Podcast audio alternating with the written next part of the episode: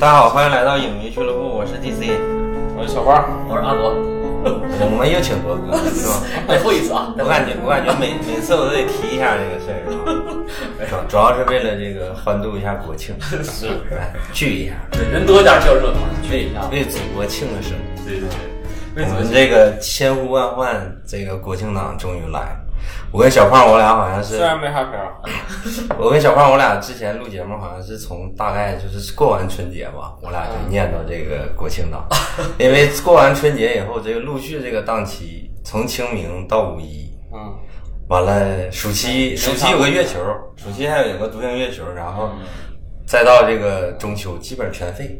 就一路废下来。 然后我们就寄予厚望，呃国庆能国庆档，热闹一点。嗯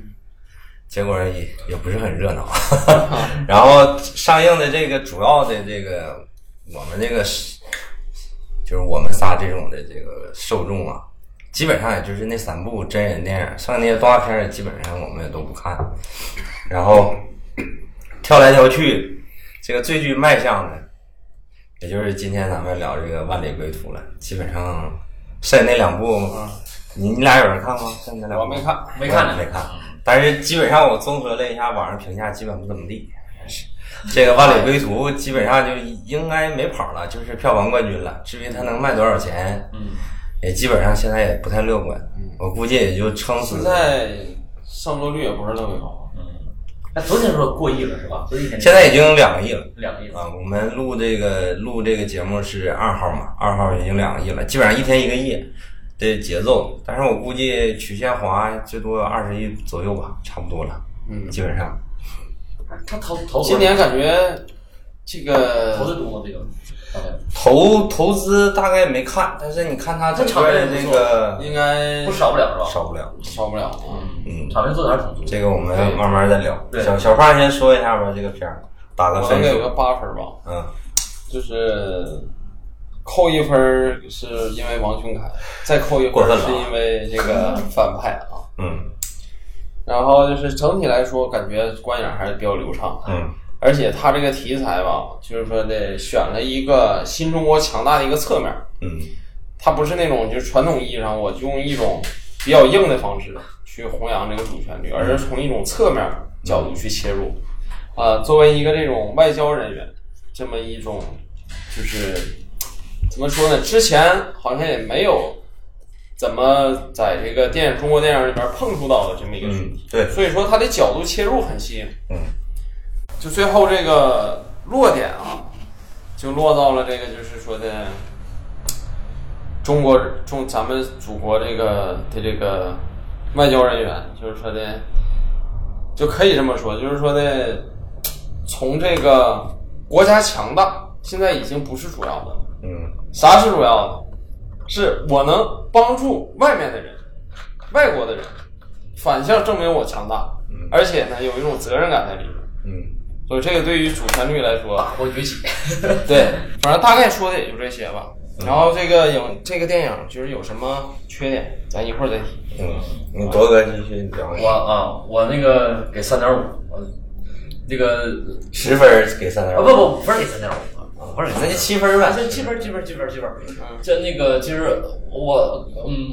就是我扣分扣在那个，我感觉一个剧情上有有点有点 bug，有点问题，就是因为他那个后来救那帮逃跑的人，给他从那个反叛那个里身里救出来，我觉得这个。我觉得这块儿剧本写的有稍微有点往我自己有点看不下去，所以这块儿扣分。像其他的话就还好，包括还有那包括你说那个那啥王王俊凯是吧？确实是确实是那个没啥用， 太过分了。呃，太过分了，就是说整个把这个这个片儿的质量确实拉低了，但没办法，他是粉丝嘛，流流量嘛，那个那这这没办法。剩下其他来讲还行，但是我觉得还有这个就是这个樱桃的戏几乎就很很弱，反嗯正你没感觉出来。反正这就是反正可能也不是一个女主的戏，反正还是主要凸显这个这个男主的戏嘛，还是他是比较那个张译的戏还是比较重一些的。整个嗯演技来各方面确实也都非常不错。其实我觉得这个，反正呃像我个人来讲，说句实话，这个就是奔着张译去的，很简单。如果这片儿可能是别人演的，可能就不是说第一时间去看的。嗯就肯定就是得看看大家反应什么咱去看。那就因为张译演的，我觉得张译就是他这个接戏，他演员他也是很小心的，就他演的很有层次感。对他他张译这两年这个演员这个慢慢浮出大家大众的一个视线。其实早些年他出道很早，但是说他没有嗯，他没有真正说大大男主的一个的戏，他几乎都是以各种配角出现在各大电电影里头，对吧？我我我印象最深的其实就是说前两年演那个。八百八百里头那演的配角演的相当好，是吧？那个那个人，他那个角色演的演的，我觉得非常出彩儿。虽然是一个一个小配角，主要之前他看过他几部电视连续剧嘛，那就后之前的事儿，但他没有说这两年这么样的被大众整个出现的一个啊，我就说不多，哎，你对那个导演饶晓志你有什么印象吗？没有印象，你说他拍过啥？呃，我我我，那我接下来我说一下，嗯你就说是他，我我跟小胖差不多，我大概能给到八分吧。嗯我觉得第一个也是刚才小胖说过的，这个就是说咱们我那个昨天晚上昨天看下午看的嘛，然后昨天晚上我发那个朋友圈，不知道你俩看了吗？我看了就是我说他也他不是不是战狼那种的东西，嗯，对，像小胖刚才说，他是以一个这种外交官这个视角来看这个撤侨的这个整个这个事件是怎么展开的这个东西。这个视角相对来说，小胖刚才也说了，是比较独特的一个视角。之前我们撤侨这个事儿，就是真实的事儿，我们看一些纪录片或者是一些新闻采访，我们都知道这个外交官在中间是起到很重要的作用的。当然，就是说战狼这种我们这种解放军的这种的，当然肯定也很也是很重要的嘛，有的时候。那现在这个他完全摒，基本上就是摒弃掉这个我们这个简称“战狼”的这这种视角，他直接就切掉了。他完全以一个外交官的视角来展开的整个的。那我感觉他整个这个片子抻了大概应该是一百两个小时十七分钟吧。对对，一百三十三十分钟，130我觉得稍微有点长，中间有一些地方稍微剪一剪，大概剪个十分钟左右，应该差不多能对更好更好一点。有一些地方像铎哥说的，确实是有点儿有点儿磨叽，就是哎呀，这个还不往下走走一点儿的这种感觉，稍微有点儿磨叽。但是整体的来说，我觉得他以你看撤侨这个主题，大家一看就是主旋律嘛。但是你看这个饶饶晓志导演，他处理的完全就是商业片手法给你处理的这个东西，对我觉得融合的还是比较好的。就是说你你跟不跟主旋律没有关系，就是我想拍这样就一是个拍这么片一个子，故事。对我拍这样一个片子，我怎么样去拍，嗯这是一个导演的一个功力，一个一个体现。另外一个是我觉得这个片子。我看完以后评价比较高，另外一个就是你能明显的感觉出来，这是中国电影工业的一个集大成的体现，嗯，就完全是电影工是是业堆出来的东西。水平又提高了，就是他各个方面，我朋友圈里也说，他各个方面都做到了一定的水准像。大片儿了。对他堆起来以后，这个片子的成果就会比较好看一点。就是这个东西就是什么呢？就是为什么我们之前总说这个好莱坞的电影，就是他拍的再烂，他都在一个水准上。为什么？就是因为他的工业强大，就电影工业强强就强到那儿了嘛。就是说他他哪怕是拍的烂一点，但是他有一个基准的线在那儿，就是再烂也烂不到哪儿去。所以说，饶晓志这个片子拍的，我觉得他是真是集了一个这个工业的一个大成。特别是它里面的一些置景，真的非常的细。对我还特意查了一下，我说现在这种疫情大背景下，这个片子真拉到那个那是国外去外国拍去去看是了吧。我特意查了一下，完全是搭的景，全是搭的，除了沙漠全是搭的景，一比一搭出来的一个城，真真是真是挺狠，一看那个幕后我是真霸道了，真是，而且他做的非常非常细，就是所有的国外的群众演员，你穿的衣服，每一个人，你在这场戏里心面情。对你在这场戏里边，可能镜头都带不到你，但是你都是有任务的，做的非常非常细，各个方面，服装，然后造型，然后所有的东西都非常细。我觉得整体真的不错。还有一个，我觉得就是这部片子是真正能体现，就是说张译这个演员，嗯，他绝对是一个就是演技的，可以说是一个，在他个人来说是一个登峰造极的一个水平。嗯因为整个这场这整个这个故事哈，其实你就是他一个是男主，嗯，对，对吧？嗯就是完全靠他来撑。对，而且在这部片儿里呢，就是从这个人物这个塑造上来讲的话，非常成功。嗯就是从这个就是张译这个角色上来看，嗯他塑造的非常成功。嗯，包括近近些年这些所有所有这些主旋律，我感觉就是最大一个突破就是啥呢？人物的塑造，嗯像这个，呃，当然就是像电影工业，它确实是也提高，但是其实人物塑造同样也是不能忽视的，嗯因为他这个人塑造的吧，他有他的缺点，嗯他这个缺点就是而且是非常让咱们信服的嗯啊，他不是那种就是说呢，呃，因为对手太强或者怎么样，他是有那种就是咱们平常人嗯，就有的一些缺点，就是让咱们很容易产生共情。对他这个本子，就是说我们我们就是一会儿再讨论说他这个电影的毛病在哪儿。嗯，但是你就单从这个张掖这个角色，他整个从出场一直到最后，整个这条线，他是非常让人信服的。就是这个人物，他每一次的转变，他都是很信服的。而且基本上前期你会发现，他前面几场戏，张译给你的印象并不好。就是说，他这个是一种类似于这个我们经常看那个好莱坞电影啊，他经常会有这样一种类型的片子，就是我们说这个这一个老油条带一个小白，然后或者是一个稍微这个差一点的一个一个男主，然后带一个新人，就基本上好莱坞老用这种套路，比如《训练日》那种的，就丹尼尔·华盛顿演的那个片子，嗯包括你像成龙大哥去那个好莱坞拍那个《尖峰时刻》，就成龙就是有点类似于小白那种状态，然后那个黑人就相对于油滑一点儿，你会发现张译从他出场开始，他基本上就是处于一种这个人很老道、很油，就是说他的经历是非常丰富的，但是他表现出来的东西，其实就像王俊凯那个那个那种感觉似的，就是你你这不倚其实老他倚老卖老整吗？个那个主题就是那句话嘛，嗯，就是别是当什么给你脸了，对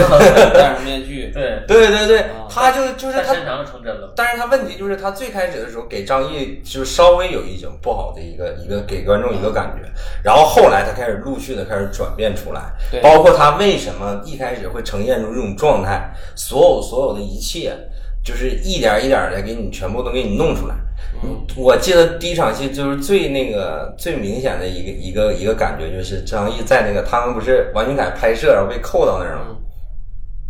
然后他有一个很明显的一个保护了一个小孩儿，让那个小孩儿远离窗口的一个动作，嗯这是一个一定是有一个非常有经历的人才会想到的一个第一时间想到的一个动作。对然后他在他那个同事就是那个演那个他好朋友张宇那个那个演员张子贤，其实他是一个配角，但是他演的也挺好的，我觉得他演的真的非常好。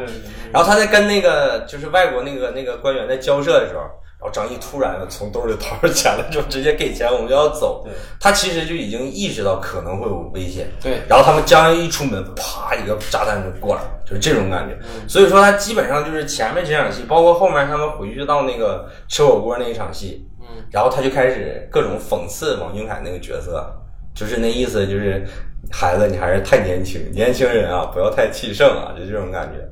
然后一直到这个张子贤那个角色，就因为那个流弹，就是那个那个那帮歹徒火并嘛，然后他们就是流弹身身亡了以后，然后张译这个角色开始转变，你会发现他的那个转变，在那个车里面，他就是他假装在睡觉，其实脸上流泪了流泪对，然后他拿帽子把自己盖住，然后从那儿开始他开始转变，从那儿开始，他没完全转变，嗯他就是转变最大的，就是他提升最大的一步是啥呢？其实可能电影里面没拍出来，嗯但是他这个我感觉啊，这剧本里面体现是啥呢？是那外国人死了，嗯，对是那场枪戏，就是说呢，玩这个俄罗斯轮盘这对场戏，对对对，是真正促使他转变的。那个就是一从个更大程度的对，一个更长、更更大程度，就是可能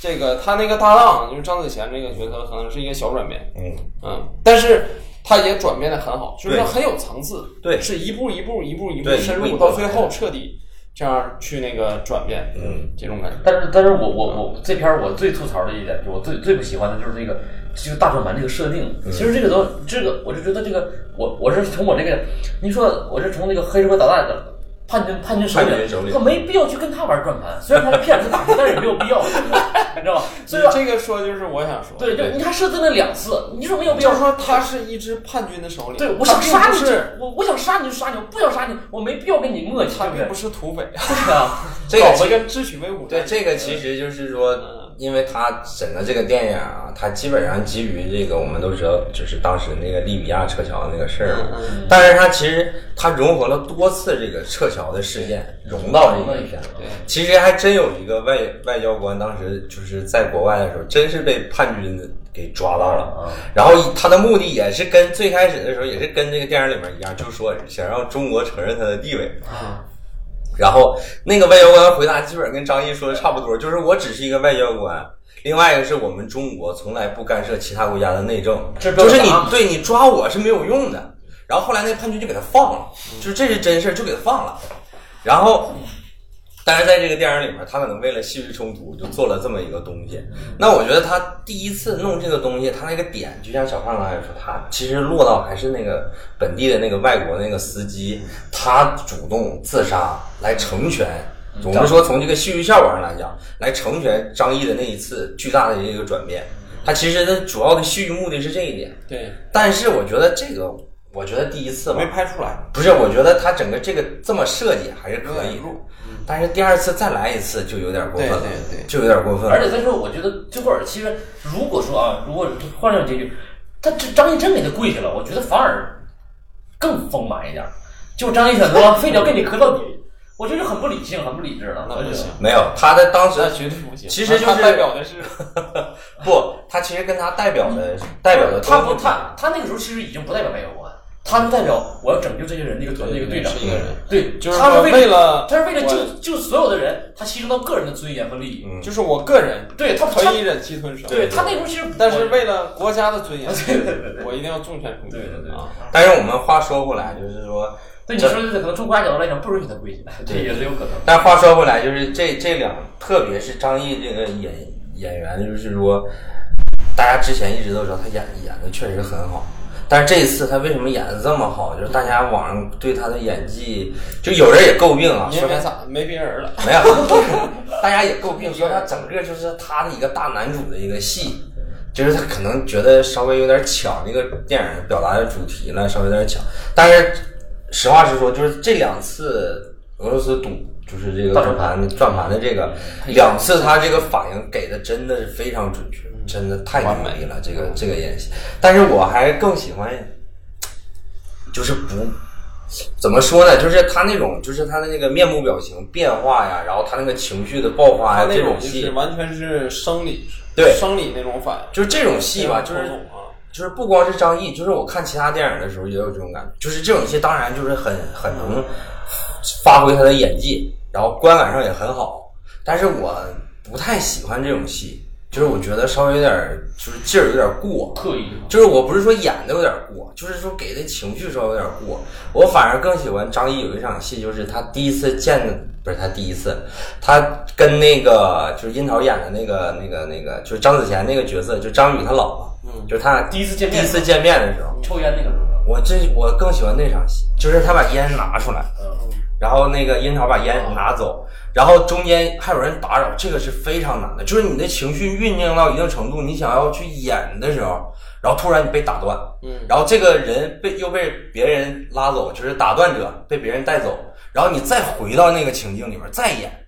然后又被打断，然后那个打断的人又被带走，然后他再回到那个情绪里再演，这个是非常非常难的。嗯但那时候没其不是没有近景，是个远景看。对，但是但是我觉得他给的处理非常好，就是就我反而是这种感觉，我更能更能感受到就是那种那种那个就是这个角色他内心的世界，他到底要想表达什么，他的那种愧疚感，我觉得这种的反而更好一点，就是对我个人而言啊，我是觉得张译演的真的，话说回来，就张译演的确实非常非常好。嗯，但是你们这一直攻击王俊凯，我觉得你们有点过分了。其实我是觉得是这样，那我再嗯给他发个奖牌，没有，因为我刚，因为我呈现了。来个最佳男主，没有，因为我刚刚被断桥深深的伤害了嘛。不是我觉得王俊凯在这片子里面演的就还可以了，就就还行了。但是我觉得，如果如果这就是他 演起，码能不是看清楚脸。对对 对，我是觉得如果这就是他演技的上限了，嗯那他基本上他的演艺道路也走不了多远别。吃这口饭。对，如果这就是他演技的上限了，就是在张张译给他戏，他根本就接不住啊。就是他在张译面前就好像一就是你会个，而且就像就是你刚才又说断桥了，嗯，就像断桥里边范伟的表演和王俊凯的表演是一个性质，嗯因为断桥作为一个犯罪片儿，嗯范伟一出演成个喜剧片儿，王俊凯也是一样。你本来是这种片儿，但是他在里边就是咋的，一看就让人很出戏，就这是这角色就是不适合他，对对对，是的，就是这种感觉啊。其实其实这个角色我觉得还挺适合王俊凯，但是他就是演不出来。对他对演对，不出来就是他他最后，你像他最后那场那举着摄像机那种情绪爆发那场戏，那镜头就专门拍他，就给到他那种情绪极其爆发那种戏。我我我就觉得这就感这觉他就是这小伙儿好像他就是他这个他这个内心好像就不够澎湃的，他这个爆发就爆发不出来，我我也气不愤，明白我为激啥。动，看而且发现他演戏其实有点面瘫，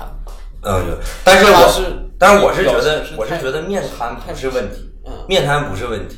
就是你就觉得他两眼无神呀、没神。没神啊，没有光彩。没有光彩你看那个张子贤那个角色，就是油腔滑调那种感觉。对但是你看张译给他所有的戏，他全能完美接入。这种的，你两个演员在一起演戏，才能有化学反应，才能起反对应啊。，要不然你没法演。所以说更得佩服。对呀、所以你像你这种，就是像我说咱好莱坞常见的，就是这种一个老油条加一个小白，嗯这两个人，你看《七宗罪》里边，皮特跟那个摩根，嗯，对，那黑人老黑人老头儿他俩，就是你这俩人在一块儿，他没有火花呀，这个戏你怎么拍，他都拍不出来那种感觉。他这里边其实王俊凯他就是作为这个张译的一个分身嘛，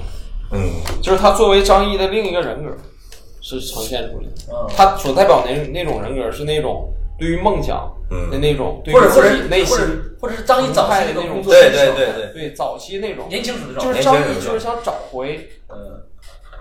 之前就是年轻时候的自己那个状态那种对朝气蓬勃的状态。对嗯，所以说我觉得就是完我们那个节目也没流量，我也不怕怎么怎么地，得罪也也 没不会有人网暴咱们。反正我的我也不是说害怕，因为被网暴所以夸，但但是我觉得王俊凯这次演的就是相对于断桥来说，就是演的好多了，真的好多了。我就觉得一个一个好导演，我觉得饶晓志包括张译在片场应该对他应该对他下了很大的很大的功很大的功夫。然后我觉得其实这个片子还有一个就是说，它这个还是我刚才说那个反派的这种设、这种设计，嗯嗯，这个反派设计你就感觉是啥呢？那就是土匪，嗯一帮土匪，就是毫无组织纪律，然后那种乱乱哄哄的，然后那种非常暴虐的那种感觉。其实他那个，我可能他就是故意的，就是反叛军，可能他的意思就是帮土匪。嗯，但是我就觉得好像是，如果说这样去塑造这个反派角色，嗯他其实不太容易能让咱们的这个主角。嗯，就更那个什么，就是感觉有点搭不上，你知道吗？他两个是两种风格，搭不上，就那种感觉。其实我倒觉得不是搭搭上或者搭不上的问题，我是觉得就是说他从这样一个外交官的视角，就是从张译这个男主的视角展开这个事儿的以后，就像我说的嘛，就是你第一次那个转盘吧，我可以理解，就是你有一定的戏剧功能嘛，就是你要实现这个戏剧功能嘛，我可以理解。但是第二次，你看，就是饶晓志拍的电影吧，就是我不知道你们你们对这个导演熟不熟悉，就是他之前最他之前比较有名儿的片儿就是那个《无名之辈啊，我们也看》，了，还有那个《人潮汹涌》，你会发现这个导演啊，就是我们按那个有点装逼的话来讲，就是电影的这个从那个理论上来讲，就是你会发现他前几幕拍的都非常好，就这个结尾他就结不 好，这是他一直以来的毛病。就是你看凭那《无名之辈》跟那个《人潮汹涌》，就刘德华跟肖央他演，最后乱乱套，都是这个毛病，就是他前面拍的都非常好，就一到结尾他就结不好。嗯，这个这个片子最大的毛病就在他第二次玩这个赌，就是这个轮盘，俄罗斯轮盘这个嗯这个事儿，就是说，你看他之前他所有的这几幕戏拍的都很好，然后到最后那个。你看那个张，就是那个樱桃那个收养那个女孩儿，就是要等她妈妈嘛对，然后他们从远方过来嘛，看了，过来以后说这事儿解决了，我们可以回家了，然后领着中国的同胞，然后开始通关要走嘛，嗯，就到这儿，然后你会发现没有一个情绪的大爆点，所以你就所以咱们经常看电影的都知道，他最后肯定来一个情绪的爆点嘛，他肯定要结一下嘛，这个结他就没结好，他可以我我就是可以理解，昨天我发朋友圈我也说，我可以理解他这么拍，想要突凸显一种。他想要表达一种东西，就是像刚小胖最开始说，咱们别永远都是高喊口号，红旗往上怼，爱国主义泪流满面，咱们别永远都是这种的，我们也可以拍其些实到最后有的，就对是说那，但是它不是重点。嘛。那个矿泉水哦，矿泉水那是最最后了。对啊，那但是它最不后是重点嘛？我的意思就是，咱们重点最后落点可以落到这种，咱们就是说句白话，就是略带一点个人英雄主义色彩的这种东西，凸显出点个人，我觉得完全可以。嗯我也非常认可他这么拍这个思路。但是就像铎哥刚才说，你这场戏你可以设计设计嘛，就是这么玩儿，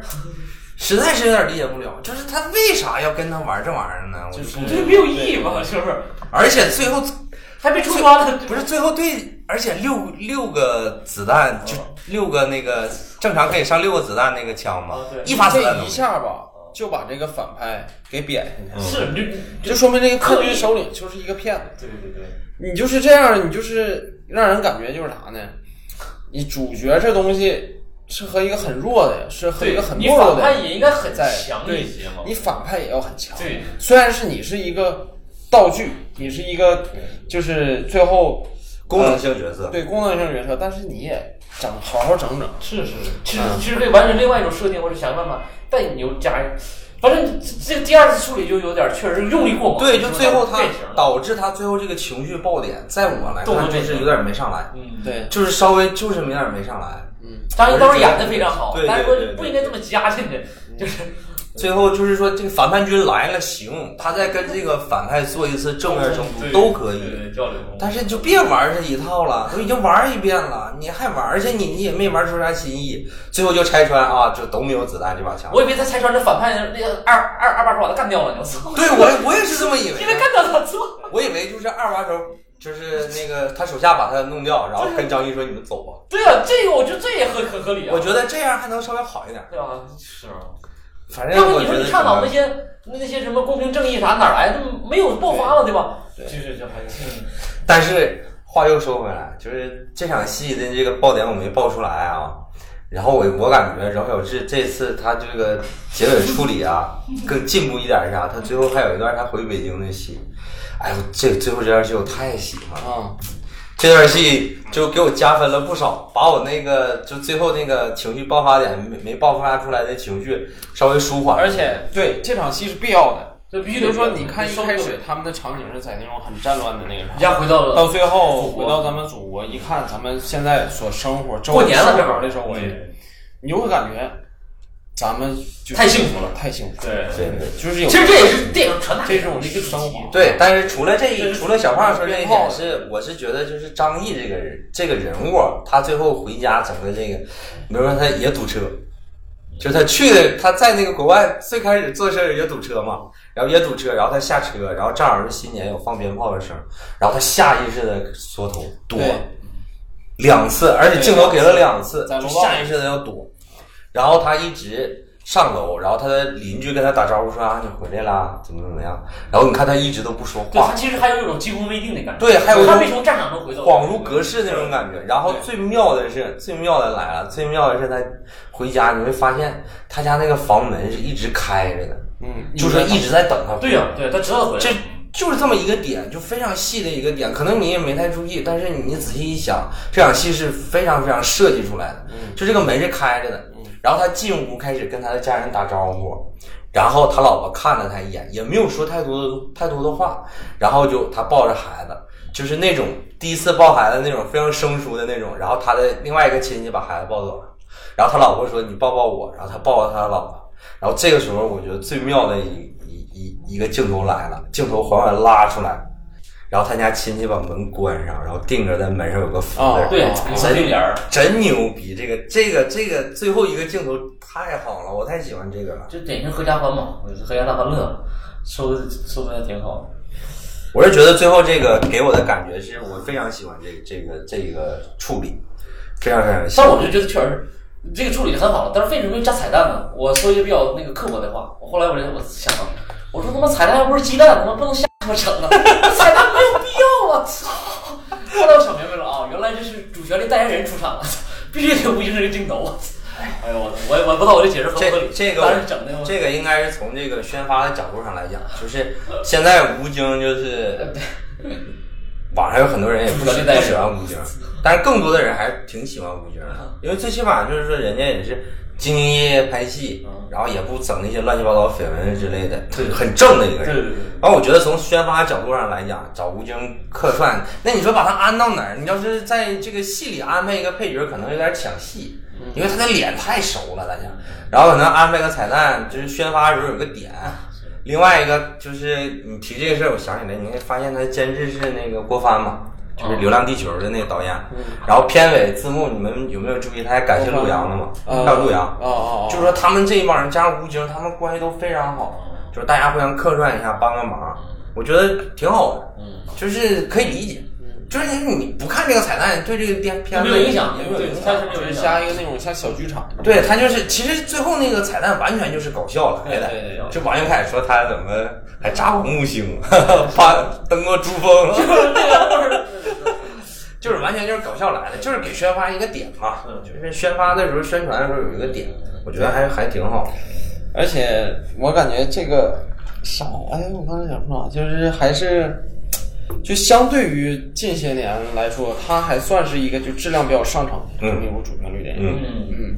就它，而且它是选的是一个侧面，而且总的来说还是非常不错。对，而且这个就是饶晓志这个导演吧，你看他那个《无名之辈》，包括他最早，我记得他好像第一部片子是那个《你好疯子》，你们不知道你们有没有看过？你好疯子就是看过就是有点类似于那个《致命 ID》的那哦个，啊，真的是就是就是万茜演她自己有有非常多的人格，然后万茜在那里面就是演技很爆发，哦然后万茜跟这个导演应该关系也比较好，过来跟他客客串串，一下其实就是客串嘛。然后就是饶晓志这个导演，他对于群像的把握是很到位的。对，你想一下他的片子，就是人《潮无名之汹辈》涌加《人潮汹涌对》，他所有的群像的把握是非常非常好的。对对嗯对，他拍群像戏是真好。你看这个我们《万里归途》这个片子里边，你看王迅演那个角色，没有多少人很出彩。包括张子贤最开始那个就特别出彩。包括那个他们那个有个就那个叫就是他们那个上级就那像严什么的那个，就是那个、哦那那个个那个演员，就是在那个人世间人演世间哦演那个诗人那那个个对对演诗人那个演员，就他的戏也不多，但是你就非演得常丰富，演的非常好啊，演的非常就好。所有的这出来，包括那个小女孩儿，其实演的都很好，包括那个就是外国那个演员演那个边境官的那个，后来被吊死的那对个，他演的挺好他。演的都很好，为就什是么他这种群像把握真不好。能说咱们这凯凯演的， 刚才已经说过了，说过说了了。他作为一个男二，他已经完成了，已经基本算完成他的任务了，基本上就可以了。但他对群像的把握还是真的非常好，挺好。然后这个片子的缺点，大家有什么要想聊的吗？缺点还有什么想想补充的？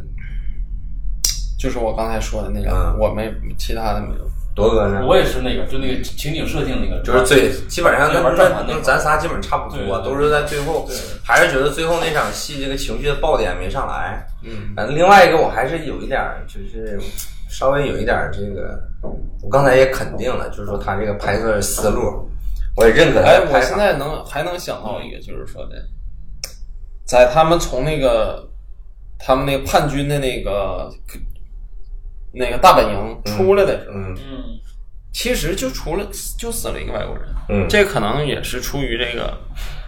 这什么审审核的需要。嗯但是我感觉这场戏其实应该把就到最后的那个嗯再往前面这个加，因为他们刚从那个呃那个大本营叛军本大本营出来的时候，嗯到那个啥，这整个这个过程是没有交代的，怎么出来的？嗯或者怎么走到那儿的？没有哎，怎么走到那儿的？没有交代，就是看这人死看了着道理把尸体其拉实出来了。其实就是说，他可能也就是说，就是那那个一百多个咱们中国同胞，他已经从那个走出来了嘛。嗯他的意思可能就是跟他们一样，都是从那边走过来的，他可能也是这个意思。对但是小胖提这一点呢，其实提醒了我，其实更好一点的处理是什么呢？就是就到轮盘那儿对掐了，对然后接着就是他们走出来，对，他们怎么走出来的呢？就是因为那个外国的向导嗯自己自杀了。嗯这样的话再回来的话，这样的话我感觉那个情绪会更好一点，稍他微好的像不是自杀，他好像就是是抢过来以后就就没有没有，他好像是哎拿抢过来以后想杀别人，想杀别然人，后完后被别人对，反正他就是牺牲了嘛，就是为了我们中国的同胞嘛，就对是为了张译不难做嘛，他就牺牲了。我觉得反过来教切一下很好。而且这个外国人其实说说说实话，感觉我感觉，嗯，不是特别丰满，因为他其实就是想回家，嗯你想，他作为一个外国员工，他其实就是想回家。这个为什就么要这个就是我刚才我刚才没说完被你打断，然后我就想补充的这一点，嗯就是说，我们一直说我们这个所谓什么撤侨也好，或者中国崛起也好，为什么？就是说你在这个电影里面，我觉得展现的还是不太够。嗯就是说，你可以以一个大男主的一个整个这个路线来拍，包括最后收尾，可能你没想到更好的一个情绪点，然后你拿这个轮盘再玩一次，就是你这么这这这种拍法我我可以接受，但是问题就是说。我们撤侨，这个是我们这个，它故事发生已经是二零一五年了，对它不是一九九五年了。就是你现在你你回想一下，如果你就把这个整个这个事儿替换到一九九五年，你感觉基本上感觉不出来太大差别。就是国家的力量介入的还是很少展现的还是比较少一点。唯一的就是一个卫星介入了。对，然后他没有，他基本上就是靠台词带。嗯，比如说那个张译为什么没回去，说把座儿让给我们咱们宝岛台湾的同胞了。嗯，包括那个向导，他为什么这么帮中国人呢？他最后跟那判决也说，中国人是我们的朋友，对嗯来帮我们建设我们的国家。对这个就是他全都是拿稍台词微带出弄来得有点平面化了。对后来对对，后来你看那个整个字幕或者片尾说，从那里借了三万多人，嗯那真的劳工非常多嗯呀，三万多有人。可能是这个啥呢？原本是这个外国人有没有这种可能？嗯原本他其实是一个中国的一个角色，或者是说是咋的，是一个就是说的，他是那个国的国籍，但其实他是从血统来说他是中国人。嗯如果换成这么一个角色就好了啊，就是说华人啊在外华在外人华人，嗯，啊，他整个外国人稍微有点出息。其实也他也为了救中国人牺牲了，有稍微有点扯，是吧？对，稍微也有不是出戏，就像我说的，就是他可以这么设置，但是就是说，对于中国国力这个展现，你再稍微有帮再助展现一点的话，这个人物就会更信服。对就是说，他为什么可以冒着就牺牲自己的或生者命说还要可救以吧，这个角色设计点前戏，对对，交代交代，假如说什么中国人救过他，对对，救了他的家乡，哎，给帮他家乡建设了，对对对稍微如答应果说这样的俗的话呢，你也可以用别的方式嘛，反正就是稍微有点啊小短，有点但是这个汤人锅有点太平面化了。对，包括就是一个包括道我说，他基本上就是大的框架借鉴的是那个一一年那个利比亚撤侨那个事儿嘛。嗯那整个那我们国家那真是反应，真是反应迅速，极其迅速，然后救了三三万多我们中国同胞回来，顺带手还救了两千多外国人。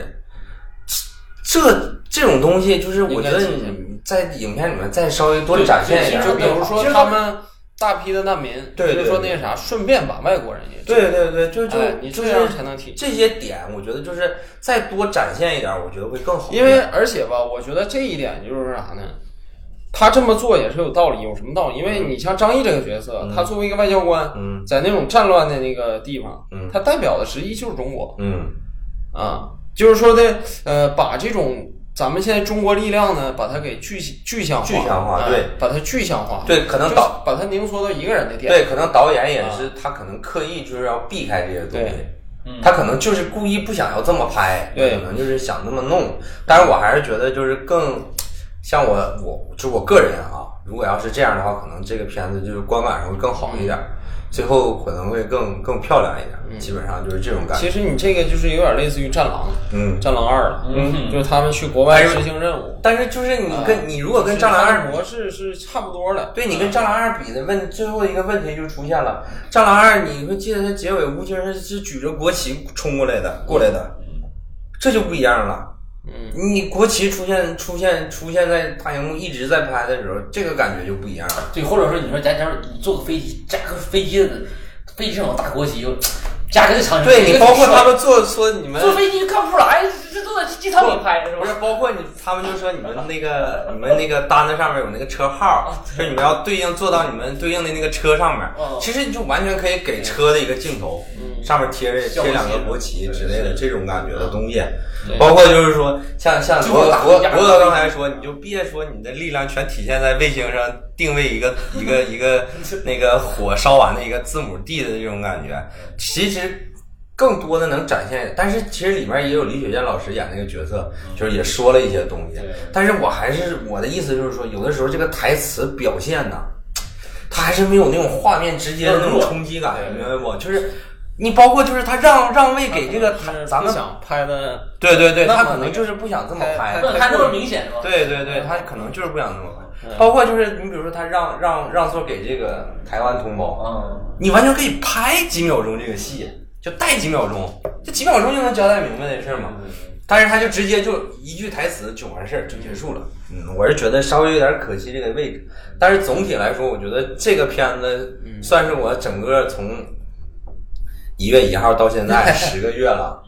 九个月、十个月了，我觉得应该是我目前觉得最好的一部国产电影了。就今年啊，今年我觉得最好的一个国产电影。引入陈岩啊，嗯先我我第二位的，第一位第一轮陈啊燕了。刚才这个引入尘烟聊的，我们就这个这个片子我们就不聊了，不聊那么多吧。我们接下来聊点这个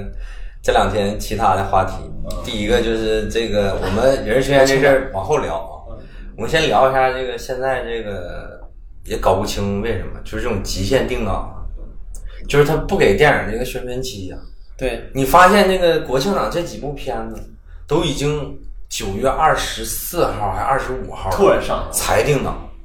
对，你也不知道发生了。 这是一个，我个人觉得这是一个对这个整个电影行业非常有伤害的一个事儿。包括今天晚上准备去，我准备去看《搜救》。对，也是突然定，呃，就是昨天定才发现，就是今天和没有，他大概是二十28八、 28十八、二十九号、二十八九号定的，对三号就上了。对三号就就上，是说，他这个是不是直接今天晚上就上了电影。啊点映，点映他其实是这个是对这个电影行业很很伤害的一件事儿，就是说电影这种东西，它是需要宣传的，需要酝酿，它是需要这种宣传策略来宣传的，然后然后再引导大家来来电影院的。对就是你这种极限定 档啊，给宣发没有时间呀、宣发真的没有时间啊。就之嗯再前有也有可能就是现在一般都是像那个银幕贴片儿，再不嗯就是网上微博这些宣传，可能是更快一点儿也嘛。嗯，但是也也不行，还是不行，时间太短了，时间就给了一个不到一个一周，这个时间实在是太短了，嗯，非常非常短。这种极限定档，我觉得就是真的是很伤，对很真的是很伤，对，当然，就是有我我在网上看，就是我想找一下，就是为什么现在就是是这种情找况个。原因是吧？但是找了半天我也没找到有可能的就是说啥呢？他不提前宣发是啥呢？不想，就是他想放长线儿，就嗯这个电影通过这种口碑口碑爆棚哈。啊、慢慢发酵，嗯，而不是说的有没有这种这可个能。这个现在就是有这种说法，就是说啊他、凭实力是吧？他通对就是他通先过他通过特殊的手段嗯不让你提前做宣发，嗯这样的话就是说网上有个有这个论调，就是说你的口你的就相当于赛马呗，不是，他就说你的片子如果质量过硬的话，肯定能嗯爆，自然会那个。对自然就爆了对嗯自，然不用不怎么用再宣传了。对对对，但是问题在这儿了，问题是什么呢？就是为什么电影会有一个宣发这个部门在呢？它的作用是什么呢？那如果你们如果都这样的话，那这个这个这个行业是不是就可以消失了？就可以啊？嗯这就是个问题啊！我是觉得一个一个正常的一个东西，哪怕你再怎么，就复联就复联四，它也是需要宣传的呀。那那帮大哥也是大老远的来中国，也是要宣传的呀。就是你复联四这种片子也是要宣传的，那你不可能说所有的片子全要靠其实口应该碑啊呀提。前对吧？去各个像比较大城市，对啊再就二三线城市线下去搞个什么这个什么活动啥的。而且搞了对啊呀、而且搞了对于相对来说，还是我们这种影迷比较关注这种事儿。你像大部分更多的偶尔进电影院院的这一些观众，他不会说还等你口碑发酵了我再去，他肯定就是之前还在哪儿看过这个宣传呀、或者有这种我有基这种本印象上就，提前留出时间就去搞对，就才去看的嘛对。所以说这个我也不明白现在到底发生了什么，我也没找到答案。反正就是就是有这么个情况。第二个就是这 个《长空之王》这个撤的这个撤嗯档，啊，你也不知道发生了什么。他的那个官网的官网的消息是说，这个制为了更好的这个制作，就可能在做啊没啊没老找完 机。当然，我个人不太信这个事儿，打不过，他可能也 是啊寻思了，反正我也打不过。我好吧我我基本上的预估就是这个片子质量不怎么地。嗯他想了一想，他想了一想，改个档期。嗯，那个之前我不知道你们看没看到那个网传的那个片单，就说这个国庆要定，比如说那个成尔哦拍那个无名哦，就有梁朝伟跟王一博的那个，包括什么深海，包括这个中国乒乓，就是这些片子都要都要定在这个十一档上，但是最后都没上。我觉得跟这个极限定档很有关系，啊，就他们觉得时间太短了，时间太短了。他们爆发不出来，这个这个宣传期可能他们说白了衡量了一投下入，也比较大，，对，衡量了一下，就是说害怕收不回来，就是说，如果这个效果到不了他们预想的效果，可能就撤掉了。他们可能有有这种，而且我包括这个可能那个无名还稍微差一点，对因为有那个平民英雄嘛对，他都是博纳的嘛，所以他可能为了这个不这个不这个自己打自己，可能撤了。但是深海为什么不上，我有点没理解。深海一下都好像干到年底了，深海可能如果十一不上，他可能就大年初一了，嗯，可哎，能你大年说初一这个接电档，其实对于一种小成本、小制作片儿，我觉得还是有优势的，因嗯为大家能承担都一个赛跑，我也没钱做宣销， 不做宣传，完大家嗯到对于大制作，他必须要做宣传，对对他必须把这个热点、这个啥预期对炒起来，大家逼着我就看，这才行，对吧？对你说你不捏不拉几上了，可万一口碑再不好，我就不看了嘛，对就很简单对对对对，所以它成本可能。假如收不回来，所以所以他肯定一定要把前期做足，一定要把这个热点点起来。包括其实你像这对他们是不利的，对大片儿是不利的。对，包括其实你像《长空之王》，他好像是二十八还二十九号才宣布他撤了，对，但是他其实前期也投了，怎么着？我感觉就这个体量的片子也得个一两千万的宣发，基本就撇了，嗯白就干扔了那就扔了。所以说这个是很伤的，包括这个再有我感觉《长空之王》应该有一打，因为毕竟王一博粉丝量还是还是相当的，还是在，那你那你相当的。你这么说的话，我也无力反驳 呀。反正事事实看吧，就是现在这个所谓的这流量明星啊，粉丝在网上叫嚣叫的很严重。就是你真让他加小鲜肉，对你真你真让他买单的不一定有几个人。对你真让他花钱买电影票，就没有那些人了。看个综艺，看个电视剧，撑死充个会员也没多少钱，在网上炒的很厉害。对，但是你要是真是真金白银去电影院支持一下，我估计就没有那么多人了。所以说，而且就算是人很多，再多能多到多少？你真想卖到十几、十一、二十亿的这种的，对还是要靠你的片子嘛。而且最近就是说的还想说一个话题，就是嗯引出陈翔，对，这个对这个，而且这个我感觉这个现象就是说的是一个新的现象，因为啥呢？啊原本引入春烟在网上，不管是在网上还是在这个什么，咱们官方的口吻的一些媒体上面，都获得了一个比较不错的一个口碑。然后突然就想起来停了是什么？也不知道为什么。也不知道发生什么就没了，是吧？我是我是我是觉得就是我跟小胖录节目，我一直都对我们这个主管电影的部门啊，我一直都是倾向于支持的，就是我能理解中国的国情，包括中国这么多人，我们长久以来其实对电影这块儿不重视。所以说，有关部门做一些相关决定嘛，我一般都比较理解。就是你没在那个位置，就很难做有的时候。但是这次这个事儿吧，我实在理解不了，这不就打自己脸吗？咱们的节目没下架，没有。我的意思，这不就打自己脸吗？龙标，龙标是你自己发的，啊？对视频网站人视频网站买版权了，人自己上的，对，然后你就现在就上一现班在就一刀切，就就直接就给切了。其实你像现在像这种就是一刀切这种，它是一个怎么说呢？我觉得就是本身这种行为就很有问题。不是我的意思是说，你如果你不给人家发龙标，你把人切了，对，这这也没有人知道，就完事儿了。这个片子都上映都多长时间了，然后视频平台都上只多长能时是间当了时？人家说了，评审不够仔细和严格，是吧恰恰 有漏网之鱼。而且这个片子，如果这个片子有问题，有这个最根本的这个问题也行。我们说这个，我们后期这个这个责罚后追也行。这个片子没什么问题啊，我就理解不了为什么呀？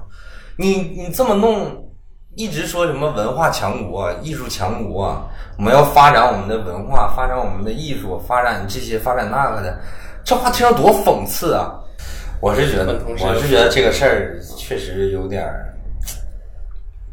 挺，反正对于我个人而言，我挺不能理解。其实从高它中不是它不是一个电影的问题，它不是引入陈岩这个电影的问嗯题，而是这个事儿就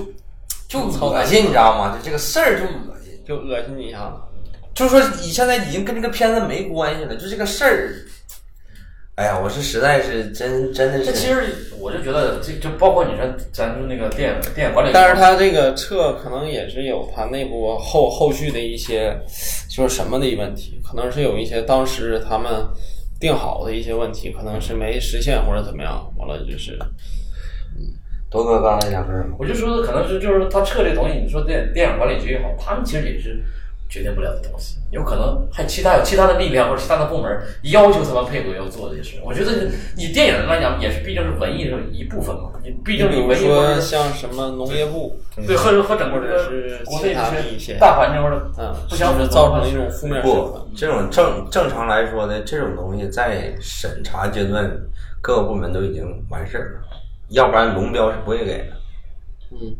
正常来说对，，我觉得他这个就是因为他这个电影火了嘛。其实电如果你连片说白了很低调，几几千万票房，或者是没人知道，没有网追，他不会被撤的，永绝对不会被撤的。嗯他就因为解读太多了，所以说可能解读的一部分真相，或者一部分内容，或者一部分曲艺呢，是这个现在这个社会不允许出现的声音。而所以而且就删掉了不，而且而且另一个就是从小胖那个角度上来讲，可能不是电影主管部门的问题，可对能是其他涉及到其他一些部门的问题。对对对对，就是现在的现象就是啥呢？就是声音越来越集中，不发散了，就发散的声音更少了。完了，有些人审的你就不发声了，是吧？现在就明显这个大，就是那些以前咱们以为它能发声的，或者它能有作用发声的，他们现在已经可以选择不发声了，对吧？就是你刚才说的，很多人不拍了。或者其实就是说你看透了，发声也没用，对对对，也解也解决也解决不了根本问题你。还支持吗？ 电影剧我现在这其实有点意见来着，我觉得其实这两，特别是疫情这两年，确实是有点问有点题，太严了，有点问题。有点压力。该管的东西不管，不该管的东西瞎管，我就觉得，你说你其实像你说的那个，还是对上期节目咱说，就是还是中国电影这个力量太弱了，声音太小，，对，就是嗯，它造成不了什么波澜。你比比如说你现在其实我感觉好莱坞怎么样也有点偏高压一点，现在对，现在也很，其实全球都这样，它是那种软性的，对，其实都这样，现在就是不好过。对但是我们聊回现在这个情况，就是说，整个这个十一现在基本就是这种状态了。哎对，我们十一没啥，没 没，在在十一已经过了嘛，然后我们之后的节目就没法聊十一了，。没法聊十一了就还有什么好片儿呢？没有了，就喝醉了。现在就等十二月末喝醉了。十月份没有了，十一月份谁上？谁上啊？谁谁上？十月份十一月份一般都是电影院比较冷清的时候，一般贺岁不得元旦吗？这不是明年了吗？十二十二月末二十几号开始就喝醉了。哦那个大鹏那个保险平安就是十二月三十一号就开始喝醉了。哦，然后这个我们聊这个沉重的话题以后，聊点这个轻轻松嗯的，算个小彩蛋。那天我跟铎哥约约今天录节目的时候，然后聊这聊聊个那，个。就是这个技术性现在这个除了这个极限定档以外，这个密钥的这个给的时间点儿也比较那什么。嗯，就是你会发现这个好久了，我发现我都忘了什么时候发现的，因为我一般有时间基本都是下午去看电影，然后你会发现上一个新片儿基本上都是六点以后给明啊，然后六点以后才有拍片儿，下午六点，嗯，也不知道为什么现在会卡到这种这就是这么卡。然后呢，那个密钥这个事儿呢，反正我我在电影院上班两年嘛，然后跟跟大家聊聊几个密钥的这个事儿。第一个就是你会注意，就是说在国庆之前，什么月球啊，什么这个杨戬啊，就是会提延密钥，嗯，就是密钥正常都是一个月嘛，嗯，然后他们会为什么会提延密钥呢？正常来说，就是我们疫情之前啊，就是正常的中国电影市场，基本上这两个片子就不演了嗯，因为你延到这个国庆这个档期这个时间点，也没有人看，哦，因为国庆有的是片儿，全是新片儿。你延以后，影院其实也不给你拍片儿，所以基本就不演了。但是为什么现在就这么严呢？就是因为没片子，而且他们有可能也也在想，万一万一十十月一没什么大的片子，我的我的票房还能走一走，嗯对，延一下，嗯就是还能还能混点钱，嗯反正也是那么回事儿了。嗯所以说这个密钥这个东西就很神奇。我在那边上班的时候经历过几次这个密钥的事件，那个聊一下，大家开心一下，挺有意思。第一个是我我在电影院上班的时候吧，我们影院 会做，我们是属于那种就是那个相对来说独立一点的影院，我们不是那种像万达呀、像博纳这种连锁、大地呀这种连锁的影院，我们是那种就是个人的那种注资进来的影业，就是影影院。然后 我用们哪影个院面前啊？嗯，我们挂的是中影，啊，中影。然后我们影院呢会基本上每个月我们都会做一个首映活动，就是你比如说十十月一号上映一个片子，嗯嗯，呃，三三十号零点一过十二点不就一号了吗？那个时候我们那个时候密钥就给你了，就可以放。你就可以放了。啊，所以那个时候我们基本上每个月都会挑一个重点的影片做首映。嗯，我们做过最多的人就是速七啊哦，那个时候我们影院是六个厅基本上全满哦，全爆满。然后我们就做过什么《捉妖记》呀，什么《煎饼侠》呀，就我在电视台上班那阵儿就都做过。嗯，然后做过一个比较特殊的是什么呢？有一年春节我们做的那个《狼图腾》，啊是在那个那个那个片正常档期是在大年初一，但是那个片子是全程在内蒙拍的嘛，嗯，所以他当时是就是为了这个回馈内蒙地区，先给的。他是在内内蒙古所有的影院提前给的密钥，就是我们在大年初腊月二十几的时候，我们影院就可以放了这个片子，嗯就是内蒙的影院就可以放了。嗯，然后我是那个时候看的这个这个这个片子，所以说这个片子当时我们应该跟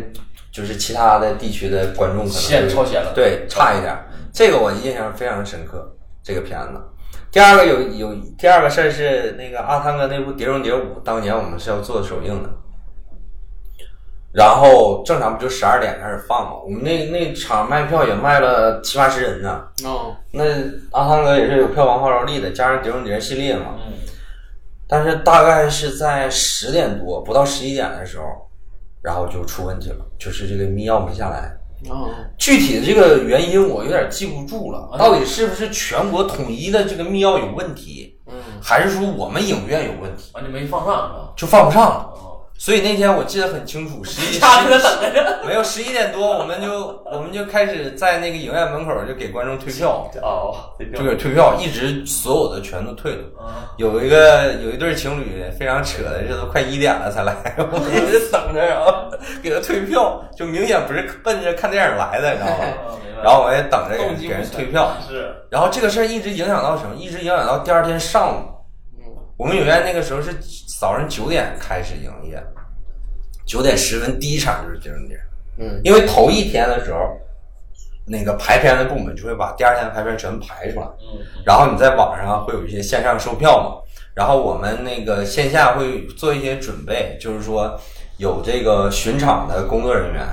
就是他会记录，你比如说这场放的这个片子，开场的时候我们是要进去看一眼，比如说放映放没放对片子呀、特别是这种那个外国电影。就是它是不是英语原声还是国语配音的？嗯这个包括亮度啊、尺寸呀、这些我们都是要查的，所以说一定要提前知道某个这，比如说一号影厅，它一天都会放什么东西，我们都是有记录的。然后结果就一直影响到了一上午，《碟中谍》全部放不了，一直到下午一点多，我们才开始放第一场的《碟中谍》。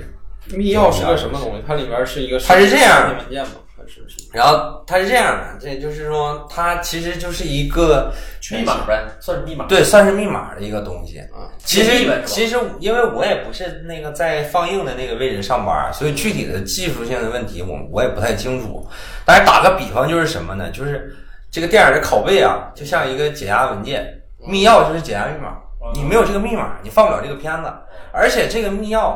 是有一个网站，我记得好像是中影的一个什么网站，就是所有的片子都在那个网站上出密钥，是每家影院的密钥都是不一样的，它跟你的拷贝是对应的。嗯，你你你你的你一个片子一个影院一个密钥，这是一一对应的，就是你同样的一个一个密钥，你拿到别的影院去是包纸解不开解不的。开的。对，是这样的。然后那个这个事儿，刚才小胖提这个事儿，我又想起一个事儿，那个一七年的时候，就是《流浪地球》那年，春节那年，嗯那年上的片《流浪地球》，然后黄渤跟沈腾那个《疯狂外星人》，嗯，疯狂外星人。然后韩寒的那个《飞驰人生》，哦，就这几部是比较火的嘛，当年那个片子。然后就出现一个什么事儿呢？就是这个有有一放错了，不是放错了，就是出现这个网上出现了，就是这几部大片儿非常非常清晰的盗版资源，哦，极其清晰。是流出来的，他为什么流出来的？然后当年我还记得都上那个新闻联播了，就是黄渤、吴京还有这个韩寒他们几个人上新闻联播，就是聊这个，就是反映这个盗版这个问题。哦到最后，这个公安部调查了，他涉案金额好几百万呢。哦，我操，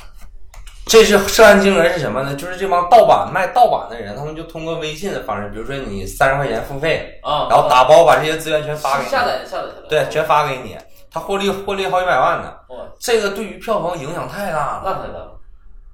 然后后来这个警察调查，就是说他们是怎么弄出来这个他东不西是的？好几百万，他是几千万的事儿。因为你是你好几百万这些人，嗯你是花三五块钱吧嗯看的，嗯。人家电影票三五十，这一下十倍，对，我说那就我是说那几个千盗版万商获利，他他这么他好几百获万利就但好是几他百万损，失了票房就好几对，千万。损失票房那这是千万难上以上亿啊，难以估计啊。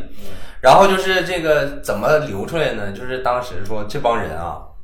有一个电影院黄了，然后他们买的那个放映机放映的设备，嗯，然后其中有在团伙有一个人呢，他是在另外一个正常开门营业的一个电影院上班的，他把拷贝和密钥全部拿出来，然后到那个放映机放。然后再通过技术手段，然后做出来这个高清的资源。你想，就是跟在电影院那种高清的资源，啊直接就给弄出来了。他是这么弄出来的。哦，整个后来警方调查，他是这么弄出来的，这个事儿还挺有意思。然后第三个，第三个我还能想起一个点，就是当年有一个电影叫那个大白那个《超能陆战队》，啊嗯就正常那个影院的密钥，它不都是一个月吗？啊，然后也不知道那那次我们那个排片儿的这个这个我同事啊，就是怎么想的，你知道吗？密钥过期了，我操，但是他还是排了《超能陆战队》，大白那是特别火。对，那玩意儿早上那一场十多个人啊，我记得好像还是个周末，十多个人呢。早上九点多第一场，然后放映给我打电话，说这个片子放不了，要过期了。期 我说那咋办？他说给观众退票吧，只能这么。说要不你跟观众商量商量，放个别的片儿。我说那不行，嗯我说你放个别的片儿，报这属于算账不是你属于偷票房。嗯因为你票房是计是计算在计算超别的片儿里吗能是计算在超能的这个票房名下啊那我明白的，了你放在其他的片子这是不允许的，嗯这是绝对不可以的。我说那不行，我说这涉及到票房的问题，我说绝对不可以。然后就跟观众解释这个片儿放不了，当当时还都是看看这这密钥这么小出事儿啊，啊，我记得那一场就都是那种年轻的情侣，嗯还都比较好说话一点，都能理解。然后我们就都给退了，还还还没没发生过什么大的这冲个突啊啊大的冲突，要不然的话我们也挺难办。其实这种事儿，其实这个你要真跟演员较真儿的话，这个事儿也挺难办。这个事儿对，因为因为这个东西是是这样，是你们开始开始卖对的你票，这过来个弄你就属这于是你们影虚院假的虚假宣传了。对，这是你们完全是你们影院的失误。对对，跟直接我我要不观众得赔偿。对你观众说你给我退票，那我搭的时间，那我过来这个时间，包括我的，比如说也不说什么路费了，我打个车的钱，你是不是得给我掏了，对吧？这可能几倍赔 偿。对。但是当时就是这个，我们我们影院就是跟人好说好商量的，完了人我们因为我们附近那个影院的位置就是那种商业区嘛，他可能也都是过来玩儿，然后顺道来看一个电影，然后也就也就那么地了，退了。基本上就是密钥的事儿，能想起来的有意思的就是那么几件事儿。知道了，话又说回来了，反正就是国庆也就这样了。国庆才刚开始啊，这是二号，兄兄弟们，一定要充满信心啊，还有五天呢，没有没有信心了，我现在已经没有信心我。们干点别的，干点别的。还有两个月，二二年就结束了。今年废。今年电影又废，今年咱们这个电影产值应该对，我看啊我看好像是那个做对比的不太网不上太有好图片儿，就是近三年、近五年十一票房，这今年就很惨啊。不光十一，今年整体好像都没有啥太爆的。嗯你像去你像去年也没什么片儿，但是一个长津湖体量太大了，嗯，直接五十多个亿，直接就带起来了。对，半壁江山啊！半壁江山直接带起来了。基本上我感觉就是今年就废了， 明年再说，反正就废了。反正大年大年初一看看吧。嗯我估计深海大概率就带你出去。我现在还记得当年姜子牙后面那彩蛋，我操，太牛逼了！这个片深子海很期待。对呀、这个片子太牛逼了，这个片子当时那个彩蛋，我去，就那一点儿，大概十五秒左右，太给力了那个片子。十一为什么不上？哎呀，